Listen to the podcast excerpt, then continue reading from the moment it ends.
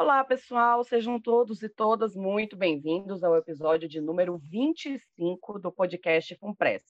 Eu sou a Luciana Cobucci, de volta para falar sobre um tema escolhido por vocês na enquete que a gente fez no nosso Instagram. É isso aí, Luciana. Eu sou Fernando Moraes e vou estar junto da Luciana para explicar como é feito o cálculo de contribuição da sua previdência. Esse episódio foi editado pelo Max Vieira. Então se acomoda, pega um lanchinho, porque hoje a gente tem muito o que falar.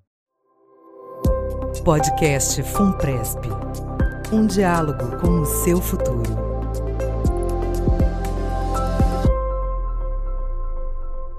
Primeiramente, é bom estabelecer que o cálculo da contribuição previdenciária da FUNPRESP tem como base o salário de participação do servidor.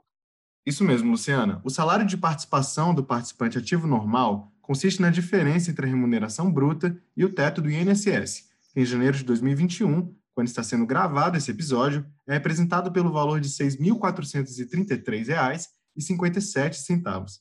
Caso a remuneração do servidor seja de 10 mil reais, por exemplo, teríamos um salário de participação de R$ 3.566,43. É exatamente isso, Fernando. Já o participante ativo alternativo deve escolher o valor do salário de participação. Para os servidores do executivo, o valor mínimo é R$ 1.529,40 e para uso do legislativo é de R$ 1.504,95. O valor máximo para os dois casos é a remuneração total do servidor.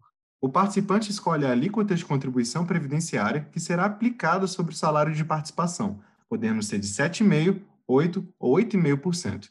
Também vale lembrar que o participante ativo normal tem direito à contrapartida do órgão patrocinador, né, Luciana?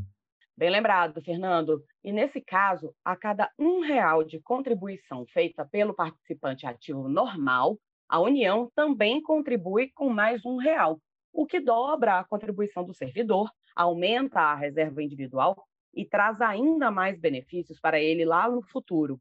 A contrapartida da União está prevista na Lei 12.618 de 2012 e se aplica para aqueles que estão vinculados ao regime de previdência complementar e possuem remuneração acima do teto do INSS. E além da contribuição mensal à FUNPRESP, que é descontada diretamente no contra-cheque todos os meses, existe também a possibilidade de contribuição facultativa, que é um aporte a mais na reserva previdenciária do servidor e pode ser feita tanto pelo boleto quanto pelo desconto mensal no contra-cheque.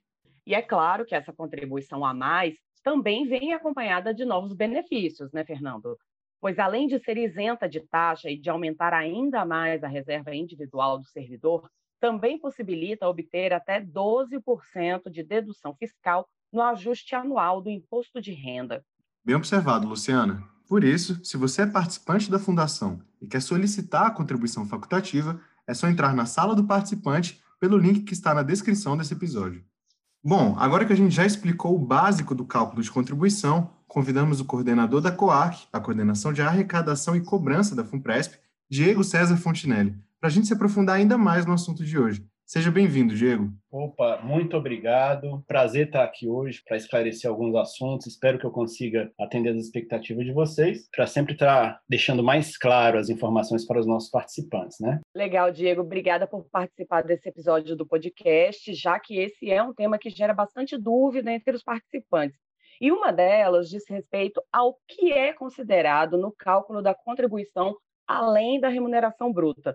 Coisas como gratificações ou auxílio transporte, por exemplo, entram nesse cálculo? Então, Luciana, essa de fato é uma dúvida bem acentuada dos nossos participantes. A gente tem, de fato, várias conversas sobre esse assunto, mas não. Auxílio de saúde, transporte, nada disso entra na, na, no cálculo para contribuição, para virar salário de participação. O que faz parte, de fato, é um cargo que o servidor vem a ter, uma função que ele tem dentro do serviço público, isso de fato faz parte, isso pode entrar, isso na realidade deve entrar. Acho que é bem interessante para o participante, tendo em vista que ele tem a paridade dessa remuneração extra aí, dessa função. Legal, Diego. A gente também queria saber se a contribuição do participante é algo fixo ou se ela pode ser alterada.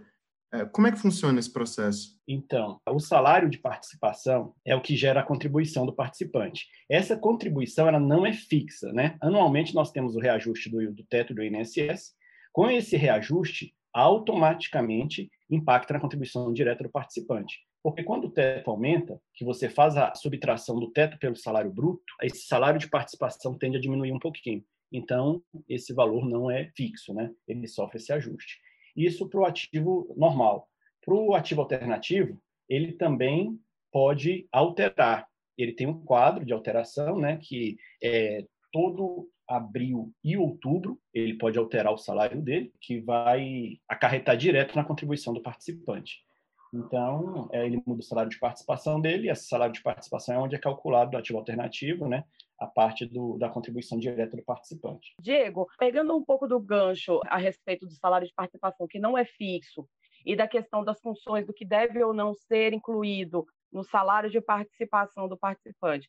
No caso de um participante que tem uma parcela remuneratória, por exemplo, uma função gratificada, ela pode, ela deve ser incluída na base de contribuição na FUNPRESP? Sim, Luciana, deve ser incluída. Lembrando que desse valor, o participante tem 100% né, de paridade, então deve ser incluída. Lembrando também que para fazer essa inclusão é muito simples. No próprio portal do CIGEP eles conseguem fazer. Qualquer tipo de dúvida pode entrar em contato com o próprio RH para ver onde é que é a marcaçãozinha, mas hoje é tudo online. Só marcar que o, que o participante tem a intenção de ter a, a contribuição na, na, na função dela e, de fato, o participante, cada dia que passa, ele tem que aproveitar esse tipo de benefício, porque é, vale a pena, ele vai ganhar 100% de paridade, então participante que ainda não fez, faça, que vale muito a pena. Ótimo, Diego. E além de querer entender como funciona a contribuição mensal da FUNPRESP, a gente sabe que um tópico muito importante também para os nossos participantes é o da segurança. Queria saber se você pode comentar um pouco para a gente sobre como funciona a segurança da fundação, as contribuições recebidas, como a segurança desse processo é garantida para os participantes? Esse é um, esse é um tópico muito interessante mesmo. Hoje, a arrecadação da FUNPRESP, esse tratamento dessas contribuições que chegam à FUNPRESP, elas são tratadas como uma conta corrente individual. Então, seja, é, o participante aporta o dinheiro, a partir do momento que ele aporta o dinheiro, a gente já está fazendo as distribuições que são devidas, distribuindo de forma correta e já disponibilizando o extrato assim que o arquivo sobe na nossa base de dados o participante já consegue ver lançamentos futuros, como que esse dinheiro está. Assim que libera a cota, esse dinheiro já é cotizado, o participante já consegue ver como que foi a distribuição, como que é a distribuição dele, como é aplicado esse plano de custeio. Então, é muito transparente. Então, é, se, os, se, o participante que ainda não tem o hábito de dar uma olhada no seu extrato, olhem, façam isso de uma rotina, porque vocês ajudam muito a fundação, olhando seu extrato, acompanhando no portal, no site da FUNPRESP, todas as reuniões que são feitas, as pautas. Então, o trabalho na FUNPRESP é muito transparente, a gente trabalha colocando tudo público o tempo inteiro. Acredito que o participante deve acompanhar de perto a cada mês que passa, a cada ano que passa. Muito bom, Diego. Quero agradecer bastante a sua participação, seu tempo, a sua disponibilidade em aceitar o nosso convite para participar desse episódio do podcast, porque a gente tem certeza que foi bastante esclarecedor para todo mundo que está nos ouvindo. Beleza, muito obrigado, Luciana. Muito obrigado, Fernando. É, queria agradecer. Se tiver qualquer tipo de dúvida, por favor, entre em contato, continue usando nossa parte negocial para qualquer tipo de dúvida. Grande abraço e qualquer coisa, estamos aí. Lembrando que se você quiser ver na prática como funcionaria a sua previdência com a FUNPRESP, é possível simular a sua adesão a um dos nossos planos por meio do nosso site. Para acessá-lo, é só clicar no link que está na descrição desse episódio. Bem lembrado, Luciana. Lá você também encontra uma série de outras informações úteis sobre a Fundação, como relata o presidente da FUNPRESP, Ricardo Pena, no quadro a seguir. Olá, aqui é o Ricardo Pena e hoje eu convido você, servidor, a conhecer um pouco mais do que fazemos na FUNPRESP. Preparamos um material especial para que você conheça os planos e benefícios que oferecemos para a sua previdência. Nosso site você encontra informações sobre os planos, rentabilidade de acordo com os perfis de investimento. E se ainda não é participante, pode simular sua adesão. Convido você a entrar no nosso portal e acompanhar nossas redes sociais para mais informações. Os links você encontra na descrição desse episódio. Obrigado e até a próxima.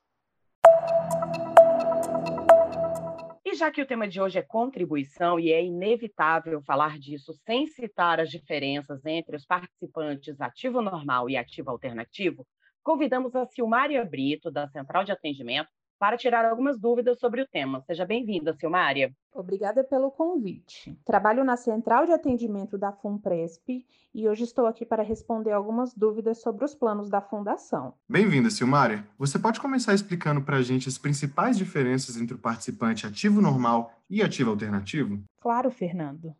O que diferencia esses participantes são as coberturas, a forma de contribuição e o custeio. Se o servidor recebe acima do teto do regime geral de previdência social e ingressou a partir de 4 de fevereiro de 2013 no Executivo ou 7 de maio de 2013 no Legislativo, ele se enquadra como participante ativo normal. Já aquele que entrou no serviço público antes dessas datas podem aderir como participante ativo alternativo. Lembrando que, caso receba abaixo do teto, independente da data de ingresso no serviço público, ele também entra no plano como participante ativo alternativo. Legal, Silmária. A gente comentou mais cedo sobre como a contrapartida da União é uma das principais vantagens que o participante ativo normal tem com a FUNPRESP. Agora, você pode comentar para a gente por que aderir a um plano da Fundação como participante ativo alternativo se não há paridade do patrocinador?